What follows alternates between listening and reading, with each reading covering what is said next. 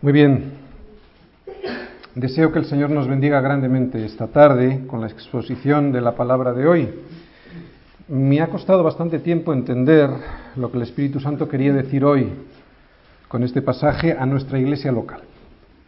Sabía lo que quería decir para mi vida, pero deseaba algo especial para la iglesia y creo que lo he entendido y espero poder trasladarlo correctamente. Así que deseo que disfrutéis como yo he disfrutado al descubrir cuán grande es nuestro Dios y cómo podemos ver esto, o sea, cuán grande es nuestro Dios en los aspectos más sencillos, más pequeños y aparentemente más insignificantes que Él, en su soberanía y poder, ha establecido que suceda.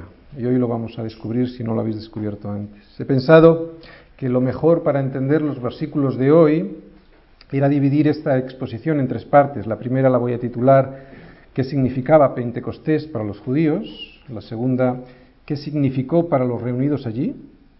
Con los o sea, con los apóstoles. Y la tercera parte es ¿qué debe de significar o qué puede deber significar para mí Pentecostés? Vamos a leer Hechos 2 de los versículos 1 al 13. Cuando llegó el día de Pentecostés, estaban todos unánimes juntos, y de repente vino del cielo un estruendo como de un viento recio que soplaba, el cual llenó toda la casa donde estaban sentados. Y se les aparecieron lenguas repartidas como de fuego, asentándose sobre cada uno de ellos. Y fueron todos llenos del Espíritu Santo, y comenzaron a hablar en otras lenguas según el Espíritu les daba que hablasen. Moraban entonces en Jerusalén judíos varones piadosos de todas las naciones bajo el cielo. Y hecho este estruendo, se juntó la multitud y estaban confusos porque cada uno les oía hablar en su propia lengua. Y estaban atónitos y maravillados diciendo, mirad, ¿no son galileos todos estos que hablan? ¿Cómo pues les oímos nosotros hablar cada uno en nuestra lengua en la que hemos nacido? Partos, medos, elamitas, y los que habitamos en Mesopotamia, en Judea, en Capadocia, en el Ponto y en Asia, en Frigia y en Panfilia, en Egipto y en las regiones de África más allá de Cirene, y romanos aquí residentes, tanto judíos como prosélitos, cretenses y árabes, les oímos hablar en nuestras lenguas las maravillas de Dios. Y estaban todos atónitos y perplejos, diciéndose unos a otros, ¿qué quiere decir esto? Mas otros, burlándose, decían, están llenos de mosto. ¿Qué es Pentecostés? Hechos 2 del 1 al 13, vamos a ver la promesa cumplida. Bien, Pentecostés es una fiesta judía que tenía diferentes nombres. Se llamaba en el Antiguo Testamento la fiesta de los 50 días, o la fiesta de la cosecha, o la fiesta de las semanas. ¿Qué significaba Pentecostés para los judíos? Los judíos tenían siete fiestas principales instituidas por Dios para recordar los eventos eh, que quería Dios que recordasen los judíos en Israel. Dios siempre nos deja recordatorios, fiestas obligatorias para los hombres, para que recordemos las cosas importantes, para que recordemos, para que no se nos olvide lo importante. ¿Y por qué puede ser esto? ¿Por qué Dios instituye este tipo de recordatorios, como por ejemplo la Cena del Señor? Porque sabe que somos olvidadizos, ¿verdad? Para que no olvidemos, hay cosas que Él quiere que no olvidemos y en este sentido estaban estas fiestas, ¿no? Para ver dónde estaban estas fiestas importantes, las fiestas solemnes para el pueblo judío, vamos a leer Levítico 23. Al analizar estas fiestas por separado, vemos que cada una enfoca un tema específico de su plan. Lo vuelvo a repetir. Cuando analizamos estas fiestas por separado, vemos que cada una expresa una cosa, un aspecto importante, pero un aspecto de su plan. Pero es muy importante ver en estas fiestas una unidad completa. Estas fiestas es muy importante verlas, como las vamos a ver ahora en su conjunto, porque así nos enseñan y nos revelan el plan completo de Dios. Las tres primeras fiestas han sido ya cumplidas por Jesucristo con su vida, con su muerte y con su resurrección. Y la cuarta fue cumplida por el Espíritu Santo con su, con su llegada en Pentecostés y las tres últimas todavía no han tenido su cumplimiento. Hoy, como decimos, nos vamos a fijar en las cuatro primeras fiestas que, como decimos, ya han tenido su cumplimiento. Y vamos a hacer un énfasis especial en la cuarta, en la cuarta fiesta. Fíjate, antes de entrar en Levítico 23, lo que dice Pablo sobre este tema de las fiestas y lo que significan las fiestas. En Colosenses 2, versículos del 16 al 17, Pablo dice lo siguiente. Por tanto, que nadie os juzgue en comida o en bebida o en cuanto a días de fiesta, luna nueva o días de reposo. Todo lo cual, o sea, estas fiestas, todo lo cual es sombra de lo que habrá de venir, pero el cuerpo es de Cristo. O sea, que estas fiestas, que son sombra de lo que habrá de venir. Como decimos, estas cuatro fiestas que vamos a ver hoy son o eran una, una sombra de lo que realmente habría de suceder después. En Levítico 23, versículo 4, denomina estas fiestas con la palabra solemnes. Fijaros, versículo 4 de Levítico 23.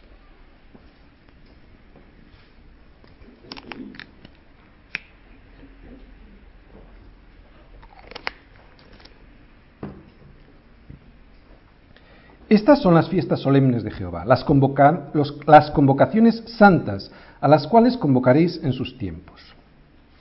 Ahora pues vamos a ver en este versículo 5 que viene la primera fiesta. ¿Cuál es? La Pascua. Mira, vamos a leer el 5. En el mes primero, a, a los 14 del mes, entre las dos tardes, Pascua es de Jehová. Para empezar, vemos que dura 24 horas. Es un día entre una tarde y otra tarde, ¿verdad? Durante esta fiesta los judíos piadosos daban gracias por la liberación de Dios que les había dado, ¿no? Al liberarles, al sacarles de Egipto. Y recordaban el yugo que significaba, que había significado, que les había ocasionado la esclavitud en Egipto. Es la fiesta del sacrificio del Cordero Pascual, ¿no? cuya sangre, si os recordáis, habría, había librado a Israel de la muerte de los primogénitos de Egipto, ¿verdad? La Pascua se celebra en la noche del día 14 de ese mes, de ese primer mes, ¿no? Y en esa misma noche se sacrificaba el cordero. Antes de la muerte de Cristo, esta fiesta de la Pascua representaba, era la sombra, era la imagen de lo que iba a venir. ¿Qué es lo que tenía que venir? Cristo, como el Cordero de Dios, que murió por los pecados del mundo, para librarnos de la muerte. Así que esta, esta fiesta, la primera que vemos, la Pascua, ya tuvo su cumplimiento con la crucifixión de Cristo. Sin esta muerte, sin esta muerte expiatoria, sin este sacrificio, todo lo que viene después no tiene ningún efecto, ninguna validez, no tiene ningún sentido. Hemos visto muy brevemente la primera, vamos a leer la segunda. Ahora viene la segunda fiesta, en el siguiente versículo. Se llama la fiesta solemne de los panes sin levadura. Y leemos el versículo 6. Y a los 15 de este mes, o sea, en el día 15 de ese mes, en el 14 era la Pascua, en el día siguiente, eh, fiesta solemne de los panes sin levadura a Jehová. Siete días comeréis panes sin levadura. Versículo 7 el primer día tendréis santa convocación, ningún trabajo de siervos haréis. Versículo 8. Y ofreceréis a Jehová siete días ofrenda encendida, el séptimo día será santa convocación, ningún trabajo de siervo haréis. Esta fiesta era una fiesta para conmemorar, para no olvidar que Dios le sacó de una forma acelerada de Egipto, ¿no? Por lo tanto, representaba que la salida precipitada, acelerada de Egipto, porque el éxodo sucedió de una forma repentina ¿no? y tan rápida que no hubo tiempo para preparar la masa del pan. Dura una semana y representaba esta fiesta, la imagen era Jesucristo entregado sin mancha, sin pecado, sepultado y aceptado. ¿no? Jesucristo como ese pan sin levadura, sin pecado, presentado delante de Dios, como olor grato que se eleva del incienso sin levadura que sube hasta Dios y que agrada a Dios. No tiene levadura. Era la fiesta de los panes sin levadura. Es decir, no tiene nada de pecado, no tiene nada del viejo hombre. Jesucristo no tiene nada del viejo, del Adán, ¿no? La levadura es una imagen muy interesante porque es algo que crece y que vive en la masa del pan, afecta a la masa. Un poquito de levadura siempre afecta a toda la masa. Es muy interesante saber que nunca nadie, en ningún momento, podía ofrecerle a Dios una ofrenda con levadura. Todas las ofrendas eran sin levadura, excepto la ofrenda en Pentecostés, que luego vamos a ver. Y luego vamos a ver por. Así que tenemos dos fiestas y las vamos a resumir. La primera es la Pascua, que representa la muerte de Cristo, del Cordero que quita el pecado del mundo, ¿no? Y el pago hecho por nuestra libertad del pecado. Primera fiesta ya está eh, cumplida. La segunda, la fiesta de los panes sin levadura. ¿Qué significa? Pues representa la vida santa, sin pecado, sin levadura de Jesús. Versículo 9 de Levítico 23. Y habló Jehová a Moisés diciendo, y aquí viene la tercera de las fiestas, la fiesta de la primicia. Vamos a leer versículo 10. Habla a los hijos de Israel y diles, cuando hayáis entrado en la tierra que yo os doy, y seguéis su mies, traeréis al sacerdote una gavilla por primicia de los primeros frutos de vuestra siega. Una gavilla es algo más que un manojo, ¿vale? De la mies, un poquito más que un manojo, eso es una gavilla. Por primicia de los primeros frutos de vuestra siega. Versículo 11. Y el sacerdote mecerá la gavilla delante de Jehová para que seáis aceptos. El día siguiente del día de reposo la mecerá. ¿Qué es mecer? Es mover rítmicamente, ¿verdad? Una cosa sin moverla del sitio. Eh, era un día este para darle las gracias por las nuevas cosechas y la siega de los primeros frutos. Esta fiesta siempre es en domingo, ya que si leéis en el versículo 11 dice el día siguiente del día de reposo. Y el día de reposo en los judíos es el sábado, por lo tanto el día siguiente es el domingo, nuestro domingo. ¿no? Este domingo es el domingo de resurrección. Esta fiesta de la gavilla mecida delante de Jehová significa, representa es la sombra del día que resucitó el Señor, ¿no? Ese primer día de la semana, el día de resurrección, la gavilla mecida es Jesucristo. O sea, Jesucristo como primicia ofrecida delante de Dios por todos, la primicia de todo lo que habría de venir después, de todo lo que vendría después como cosecha abundante. ¿De acuerdo? La gavilla mecida, los primeros, el primer fruto presentado delante del Señor. Seguimos leyendo. Seguimos en la fiesta de la primicia, ¿vale? Versículo 12. Y el día que ofrezcáis la gavilla, ofreceréis un cordero de un año sin defecto en holocausto a Jehová. Su ofrenda será dos décimas de efa de flor de harina amasada con aceite, ofrenda encendida a Jehová en honor gratísimo, y su libación será de vino, la cuarta parte de un hin. No comeréis pan, ni grano tostado, ni espiga fresca, hasta este mismo día, hasta que hayáis ofrecido la ofrenda de vuestro Dios. Estatuto perpetuo es por vuestras edades en donde quiera que habitéis. No se empezaba a cosechar, o sea, no se empezaba a recoger todos los frutos que previamente se habían sembrado hasta que esta gavilla era presentada y mecida. ¿Lo vuelvo a repetir? No se recogían todos los frutos hasta que esta gavilla era presentada y mecida delante del Señor. Todo esto tiene mucho sentido, ¿eh? para que luego lo entendamos bien lo que quiere decir la fiesta de Pentecostés.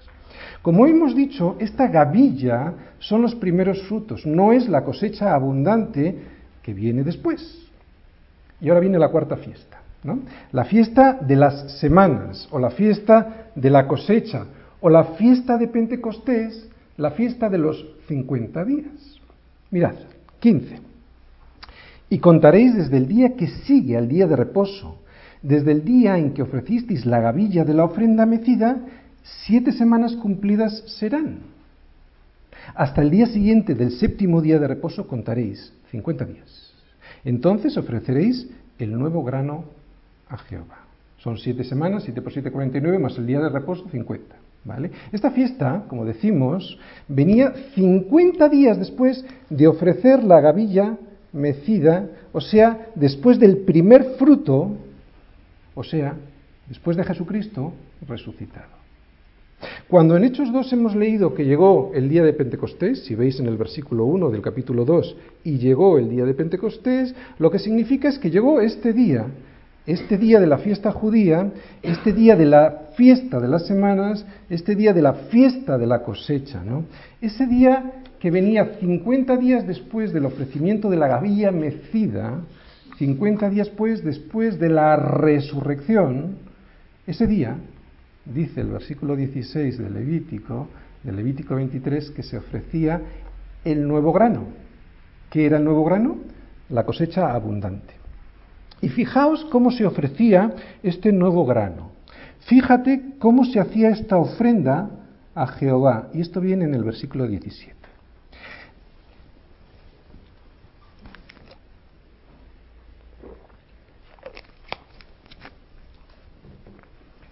De vuestras habitaciones traeréis dos panes para ofrenda mecida, que serán de dos décimas de efa de flor de harina, cocidos, ¿cómo?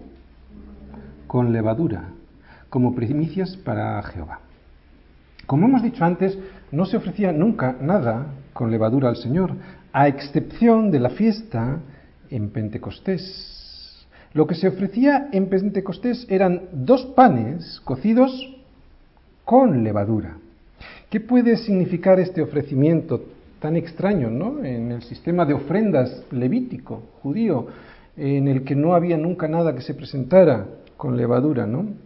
¿Qué de extraño o qué puede significar en este ofrecimiento extraño de dos panes con levadura? Bueno, pues vamos a ir a Hechos y ahora sí en Hechos lo vamos a ver. ¿Qué significó Pentecostés para los reunidos, a los reunidos que estaban allí aquel día, ¿vale? Hechos 2, versículo 1.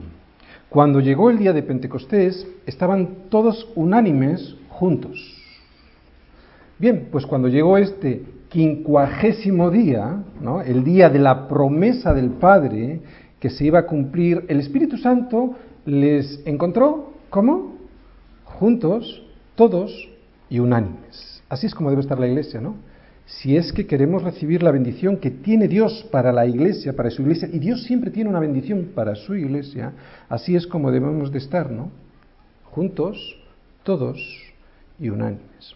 Aquellos que formamos parte de su iglesia siempre deberemos estar todos juntos y unánimes. Y aquí en la iglesia todos hemos de sentir esto así, ¿no? Y hemos de procurar que nos sea concedido de lo alto, porque es la forma bíblica, como estamos viendo y como veremos constantemente en Hechos, de recibir las bendiciones de Dios dadas a su iglesia. Y recuerda que esto se obtiene como resultado de una obediencia, y esa obediencia no se consigue por sentimiento, se obedece como fruto de una decisión. Decido estar junto, reunido y unánime, ¿no? Dijimos que el día de Pentecostés era un día para dar las gracias por las nuevas cosechas. Esto era la fiesta de Pentecostés. También, dicen los estudiosos, que muy probablemente ya en la época de Jesús se aprovechaba también esta fiesta para celebrar el nacimiento de la nación de Israel en el monte Sinaí con las leyes dadas a Moisés. Así que aquí lo que vemos en Pentecostés es el nacimiento de la iglesia de Jesucristo, justo en el mismo momento, en el mismo día que Israel conmemoraba, recordaba el pacto del Sinaí, con la entrega de la ley. Dios confirmó en este mismo día su pacto a la iglesia con el derramamiento del Espíritu Santo. Todo el plan de salvación de Dios, si os dais cuenta, estaba prefigurado, figura, prefigurado, de un modo perfecto en las fiestas judías que hemos visto. La muerte y la resurrección de Cristo debían producirse antes de que se pudiera formar la iglesia. Hasta que no se hubiese ofrecido la gavilla, no se podían amasar los dos panes. El nacimiento de la iglesia, por tanto, está prefigurado, lo vuelvo a decir, el nacimiento de la iglesia está prefigurado como los dos panes con levadura que se ofrecían al Señor. Dos panes que nos representan a ti y a mí Dos panes en los cuales el pecado está en la masa, pero que aún así son ofrecidos a Dios y lo más importante, aceptados. ¿Recordáis? Era una, una ofrenda que se ofrecía con levadura y Dios aceptaba esa ofrenda, aceptados por Él en el día de la fiesta de las semanas o el día de la cosecha o la fiesta de Pentecostés, la fiesta de los 50 días. Esta ofrenda que Dios recibe puede, ser aceptada por Él porque hubo un precio que ya fue pagado, ¿no? ¿Cuál fue el precio que fue pagado? El cordero que quita el pecado del mundo. Por eso es que mi vida pecadora puede ser aceptada delante de Dios si es que acepto esta ofrenda que Cristo hizo para todo aquel que quiera tomarla, su muerte como pago por mis pecados. Por lo tanto, somos aceptados aunque aún hay levadura en nosotros. En ese día de Pentecostés vemos que llegó en el versículo 1 de Hechos 2 vemos que llegó ese día de Pentecostés y cómo vemos que nació en ese día la iglesia, ¿verdad? De la misma manera que nació la nación de Israel en aquel día que le entregaron la ley. Lo que pasa es que ahora, en vez de entregarnos la ley, nos entrega el nuevo pacto con el derramamiento del Espíritu Santo. ¿Cuál es el nuevo pacto? Pues la sangre de Cristo, ¿verdad? Así que si alguna vez te preguntaste qué es Pentecostés o qué significa o qué debiera de significar para nosotros, ya lo sabes. Pentecostés somos nosotros. Panes con levadura, ofrecidos delante de Dios y siendo aceptados porque el precio ya fue pagado. Después de decir esto, alguien podría pensar, bueno, pues como Dios me acepta así, ¿no? Con levadura, con pecado, pues ya no tengo por qué preocuparme nunca más puedo volver a mi antigua vida.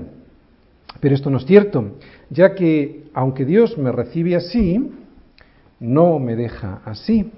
Si yo después de estar caminando en mi vida cristiana durante un tiempo, sigo permaneciendo en un estado en el que el pecado ni me molesta, es síntoma evidente de que yo no fui aceptado como ese pan sin levadura que Cristo previamente justificó. Dios es amor, pero también es justicia.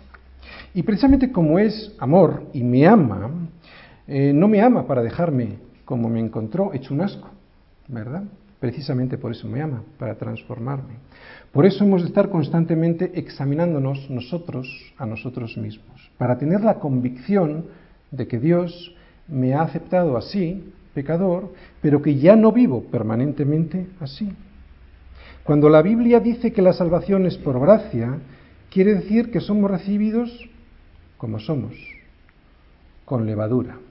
Si no, ya no sería por gracia, sería igual que Cristo. Pero ser recibidos así, o sea, con levadura, no significa que vamos a vivir permanentemente así. Y eso es lo que significa Pentecostés. ¿Y cómo podrá ser esto? ¿Cómo podré conseguir no vivir de esa manera? ¿Cómo podré dejar de ser aquel que era? Pues como ya hemos dicho tantas veces, ni tú ni yo podemos porque somos panes con levadura. Hemos de recibir un poder que viene de lo alto y que lo vamos a ver ahora en los versículos siguientes. Eh, Hechos 2, versículo 2.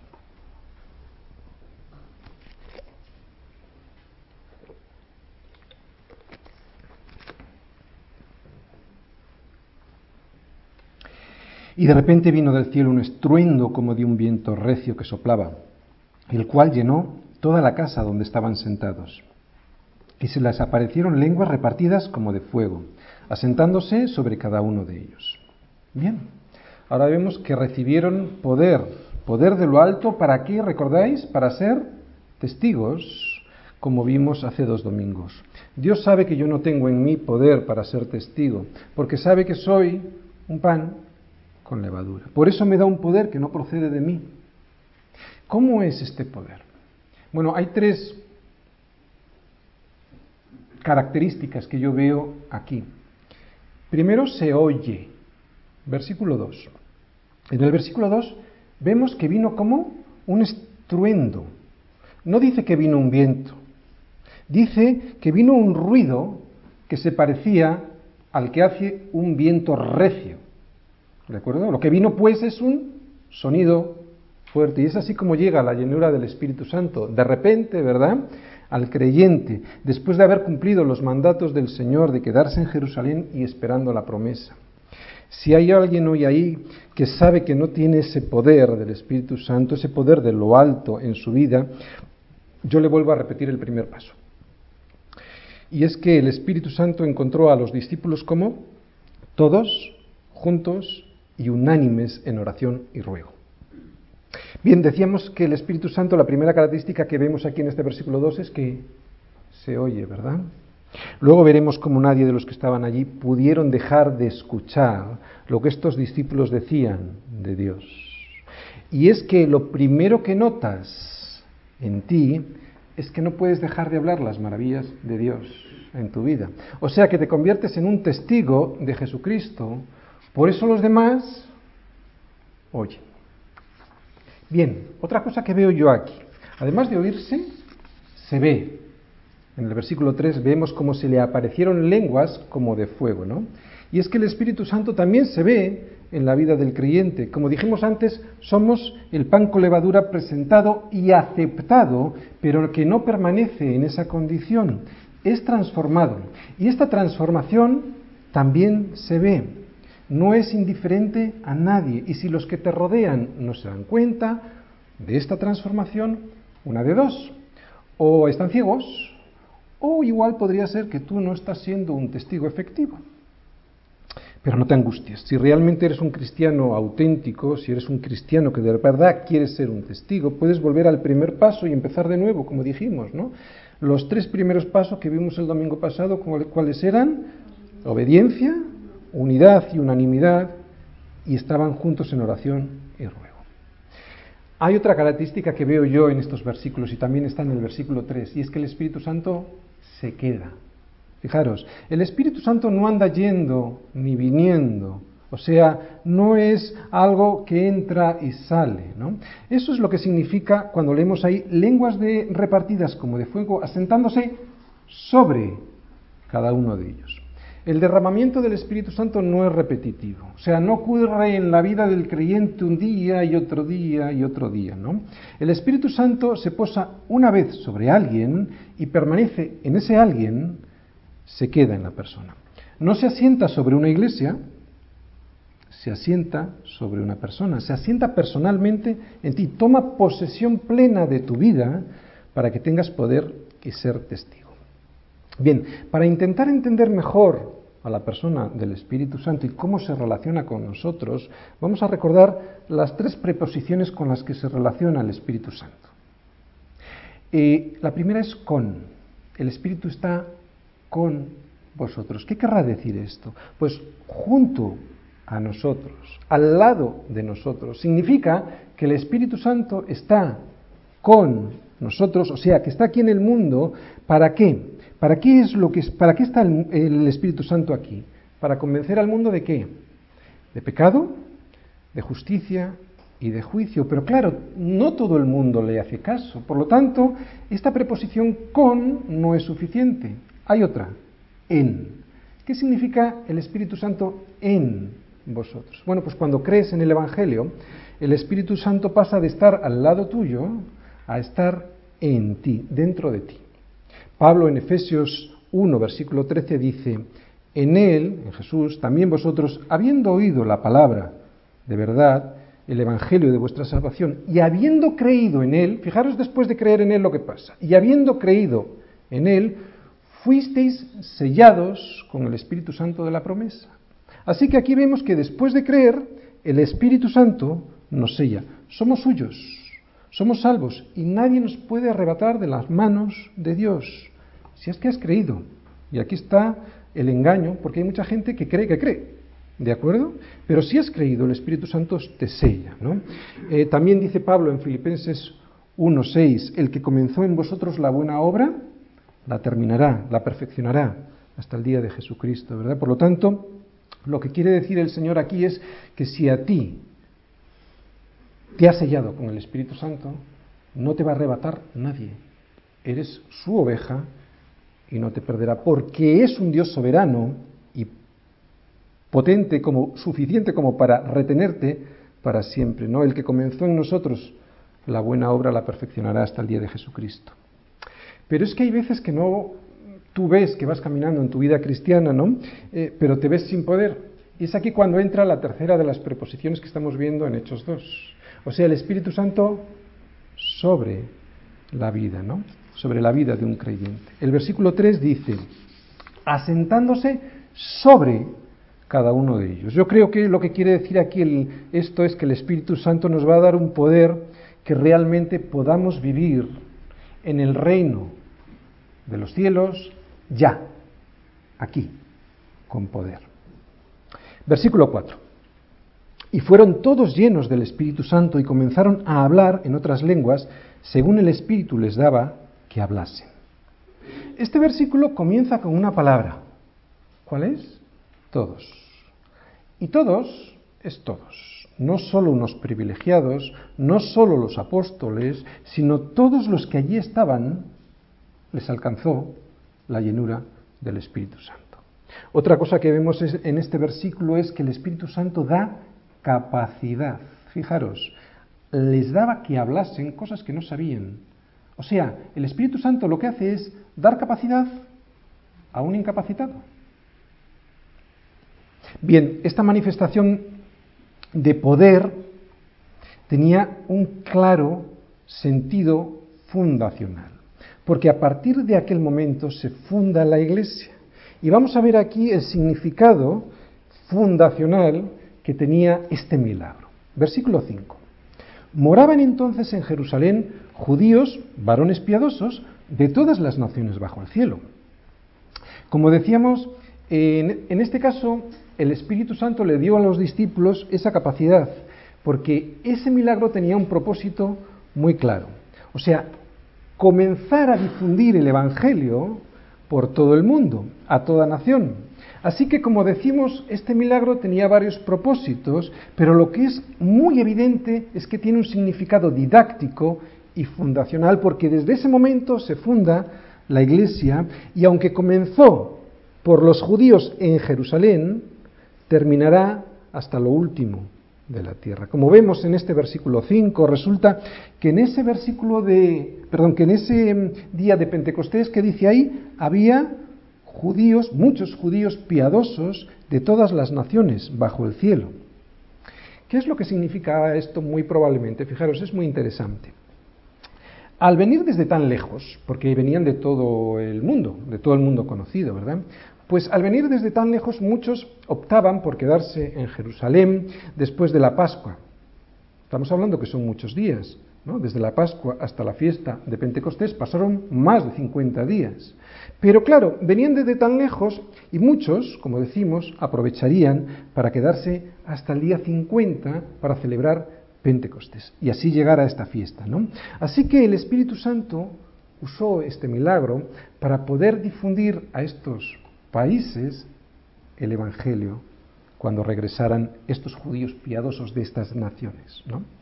Si esto que acabo de decir fuese así, y es muy probable que fuese así, o sea, que hubieran venido desde lejos, quedándose desde la Pascua hasta el día de Pentecostés, muchos de los que en el versículo 5 dice que son judíos varones piadosos de todas las naciones bajo el cielo, muchos de ellos habrían visto entrar a Jesús en Jerusalén, muchos habrían visto el juicio, muchos de estos que vemos aquí en este versículo 5, serían los que le habrían gritado, crucifícale, y probablemente le habrían visto morir en la cruz. Versículo 6.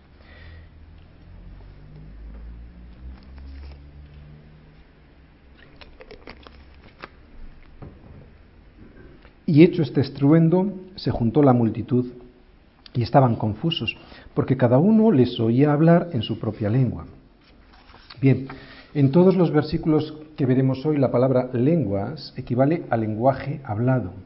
A excepción del versículo 3, en que la palabra lenguas se refiere a la forma física de una lengua, ¿no?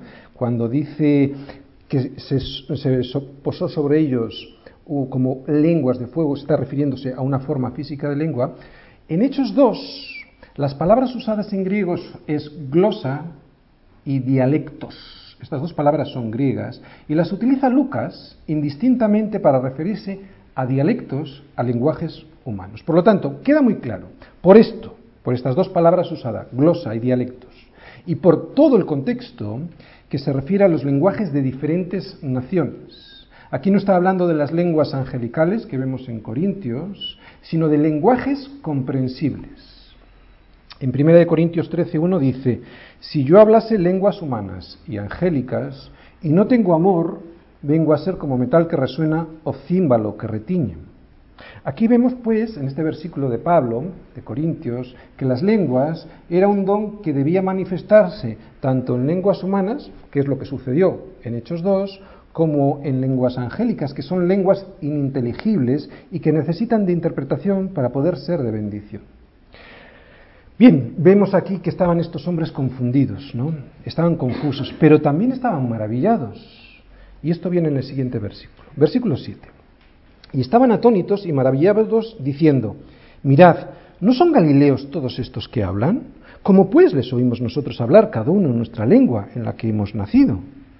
Partos, medos, elamitas y los que habitamos en Mesopotamia, en Judea, en Capadocia, en el Ponto y en Asia, en Frigia y en Panfilia, en Egipto y en las regiones de África, más allá de Cirene, y romanos aquí residentes, tanto judíos como prosélitos, cretenses y árabes, les oímos hablar en nuestras lenguas las maravillas de Dios.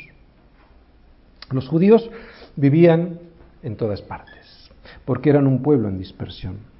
Vemos pues que en Pentecostés la iglesia llega a ser universal. Ese era el primer intento, ¿no?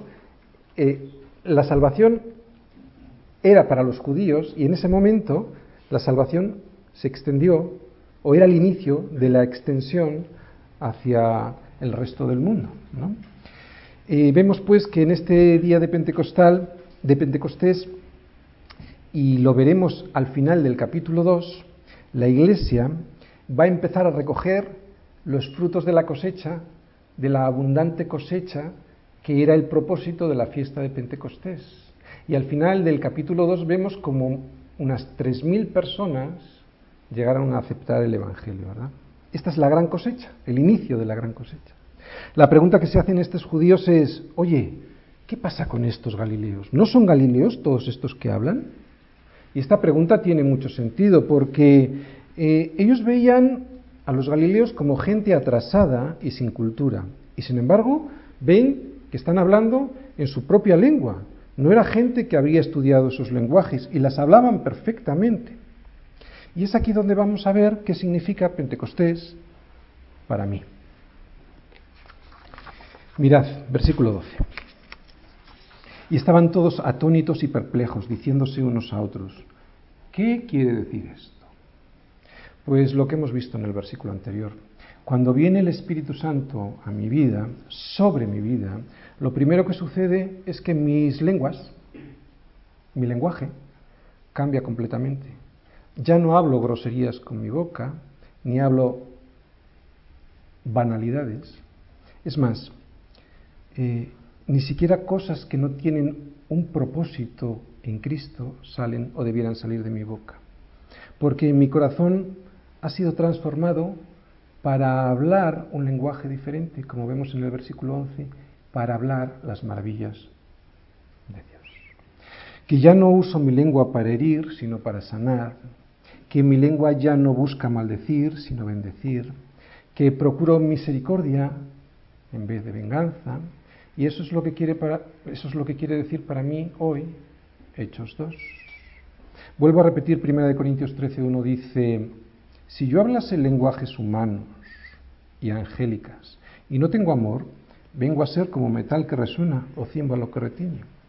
Y si vemos Santiago, que constantemente habla de la lengua, en Santiago 3, capítulo 3, en el versículo 6, verás que dice que la lengua es como fuego, un mundo de maldad.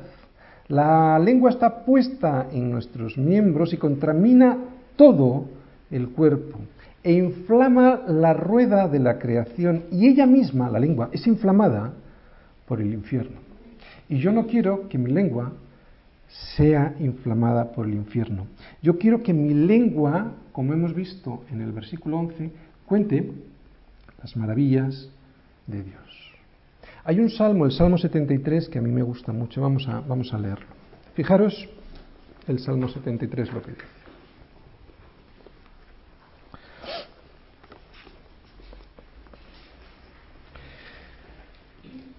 Versículo 21, Salmo 73, versículo 21.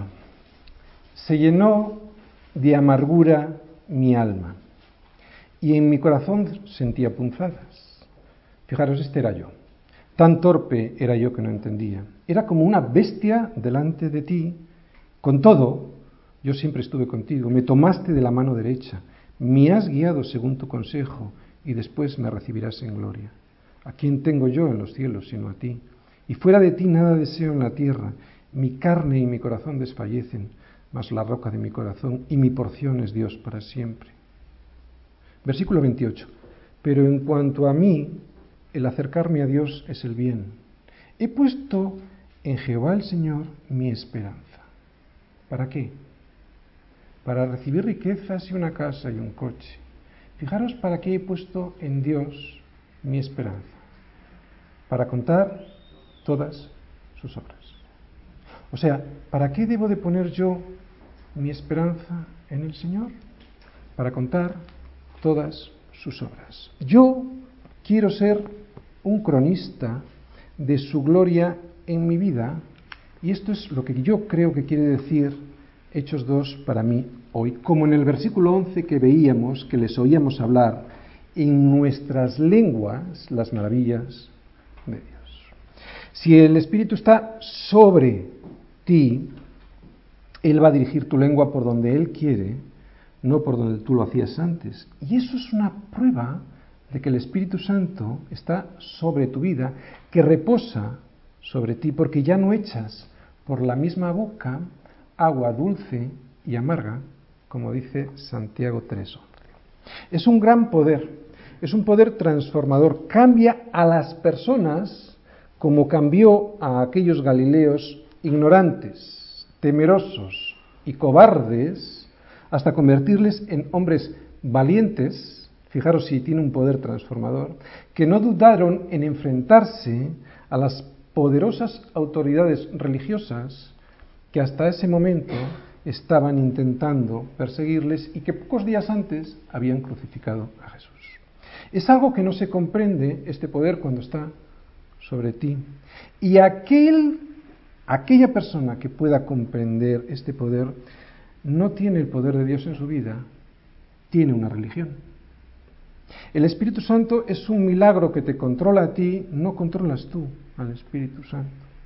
Esto es lo increíble del verdadero cristianismo, es que el Espíritu Santo te otorga un poder, otorga un poder a Galileos, a pobres miserables y, no, y no a los miembros del Sanedrín. Versículo 13.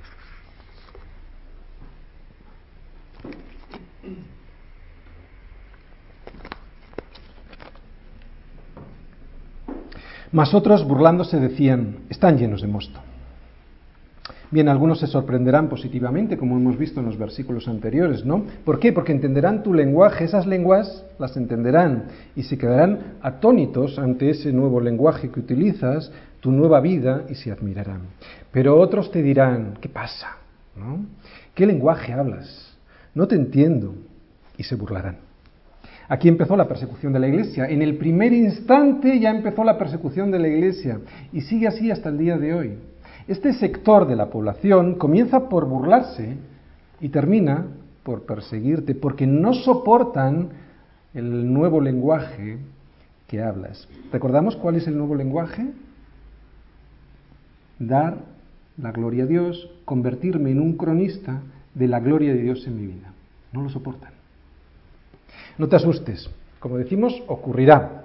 Pensarán que estás borracho, que te engañaron, que te han lavado el coco. Y esa es la mejor forma de darte cuenta que hablas en otras lenguas, en otro lenguaje. El lenguaje que cuenta las maravillas de Dios, un lenguaje que esas personas, como decimos, aborrecen y del cual se burlan. Y no solo cambia tu lenguaje, como hemos dicho, también tu actitud. Estás transformado. Actitud que ellos confunden, aquí lo vemos en este versículo, con la actitud de un borracho. Porque no paras de hablar. Es que los borrachos no paran de hablar ¿sí? Ellos confunden esta actitud con la de un borracho, pero es todo lo contrario. Es todo lo contrario, porque no paras de hablar, pero no groserías o banalidades, sino las maravillas de Dios. Así que no te preocupes encontrarte con este tipo de personas, ya que ellas serán la confirmación en tu vida de que el Espíritu Santo está sobre ti. Sigue siendo un Galileo, un pan con levadura, pero muy diferente. Aunque la diferencia no se debe a ti, la diferencia se debe al Espíritu Santo. El Espíritu Santo que está sobre un pan con levadura. Bien, vimos las cuatro primeras fiestas, ¿os acordáis? De las siete fiestas solemnes que celebraban los judíos. Vamos a terminar con la última de ellas, que viene al final de Levítico 23, no hace falta que vayáis. Se llama la fiesta de los tabernáculos. En esta fiesta se daba gracias durante una semana por el fin de la época de la cosecha, por el fin del peregrinaje de la nación de Israel por el desierto. Esta fiesta de los tabernáculos todavía no ha tenido su cumplimiento. Tendrá su cumplimiento cuando el Señor regrese. Esta fiesta representa, es la imagen, es la sombra de lo que ocurrirá aquel día cuando nuestro gozo, cuando nuestra libertad, cuando nuestra victoria se vean cumplidas. Será el fin del peregrinaje por esta vida y el gozo de estar en la presencia de Dios para vivir y servirle eternamente. Pero ahora nos toca, ¿eh? simplemente lo he dejado como, como una visión de futuro, ahora nos toca vivir qué? Pentecostés, ¿verdad? Vivir y celebrarlo. Yo confío que el Señor haya hablado sobre qué es Pentecostés y qué debiera de ser para ti hoy Pentecostés.